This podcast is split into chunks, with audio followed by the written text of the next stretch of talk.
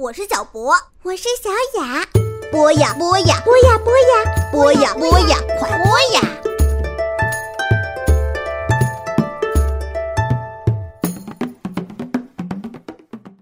同学们、小朋友们，大家晚上好！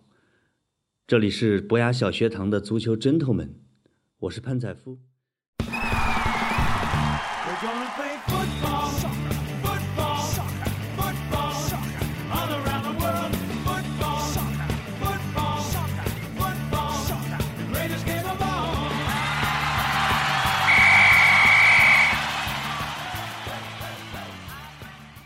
又到了我给大家讲足球的时间了。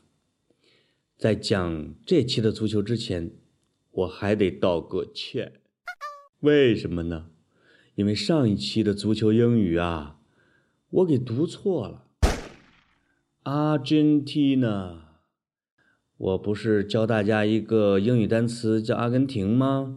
我给大家说的是阿根廷呢，Argentina。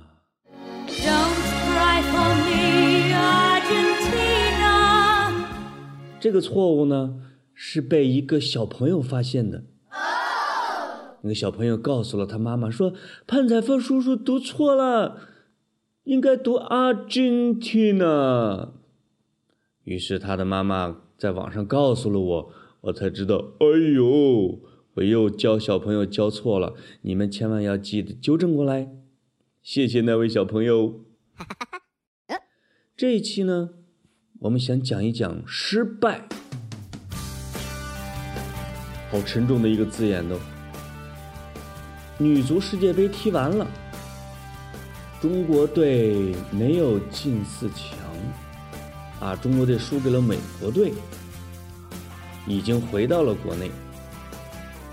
但是呢，中国女足受到了普遍的赞扬，说中国女足踢得非常好。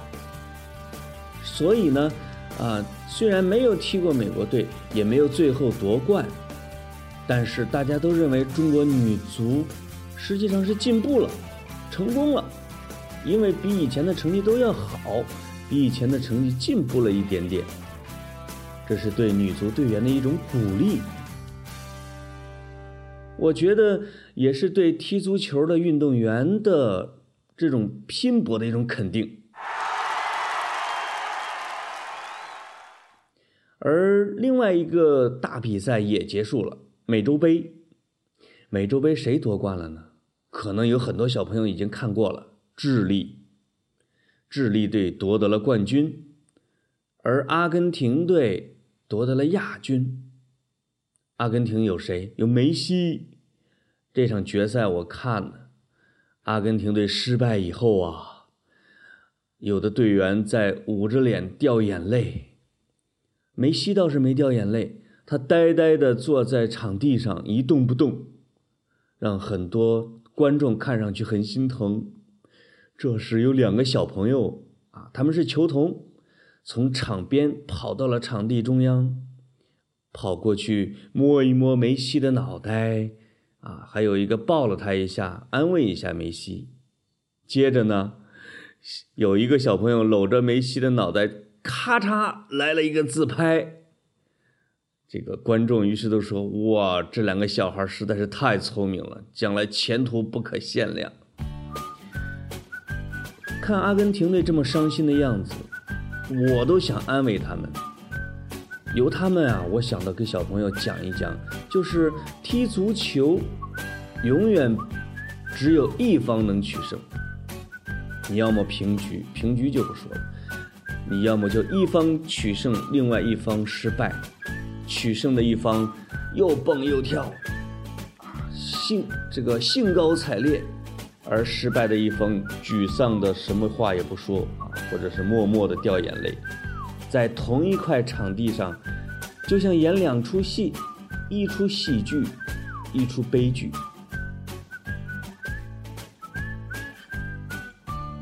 但我总是觉得。英国人发明足球啊，比足球更重要的一个发明，对于英国人来说叫绅士精神。绅士精神就是 gentleman，这也是我给这个足球栏目起名叫“足球 gentleman” 的原因。绅士精神是什么呢？比如公平竞赛，比如勇敢的战斗，比如团队精神，要跟你的小朋友一块儿啊协作，打败对手。但是非常重要的一点，也是我很喜欢英国绅士的一点，就是有尊严的迎接失败。就是你经过艰苦的努力，你跟你的小朋友使出了吃奶的力气，但是仍然没有打败对手。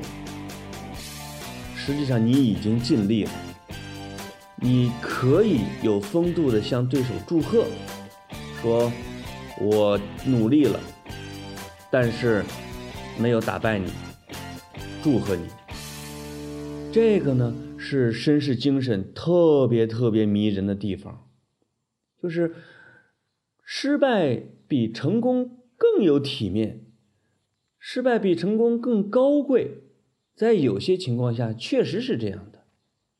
我非常喜欢的一个南希探探险家叫斯科特，他的故事一直让我特别感动。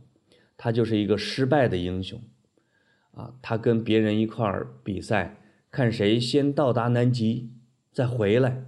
但是因为他的装备更落后，他的计划没有人家完备，他在到达南极的时候已经筋疲力尽，在回来的路上就牺牲了。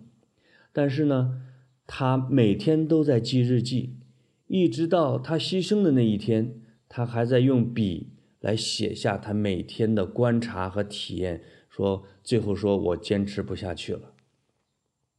他是人类探险史上最伟大的英雄，叫斯科特，这就是英国人为什么那么崇拜他的原因啊！他特别体面的、有尊严的迎接失败。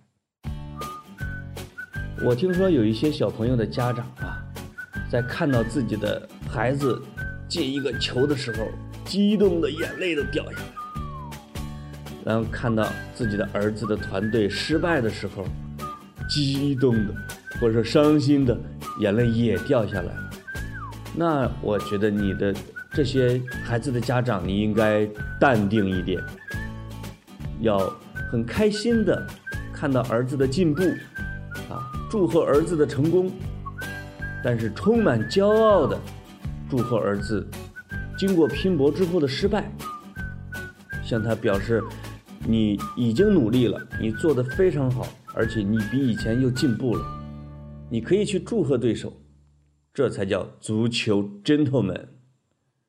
不知道我说的这些有点抽象，小朋友们能不能理解？我就是想说呢，只要你战斗了，只要你用功了，学习本身比成绩更重要，踢球本身比胜利更重要。你认同我的观点吗？这期我想跟大家说的一个英语是队长，captain，captain，不知道有的小朋友可以给我挑挑刺，看我的发音对不对？为什么说这个词呢？因为在这次美洲杯的时候，梅西是队长。当他们的球队夺得了亚军而不是冠军的时候，阿根廷的报纸竟然呼吁说剥夺梅西的队长袖标。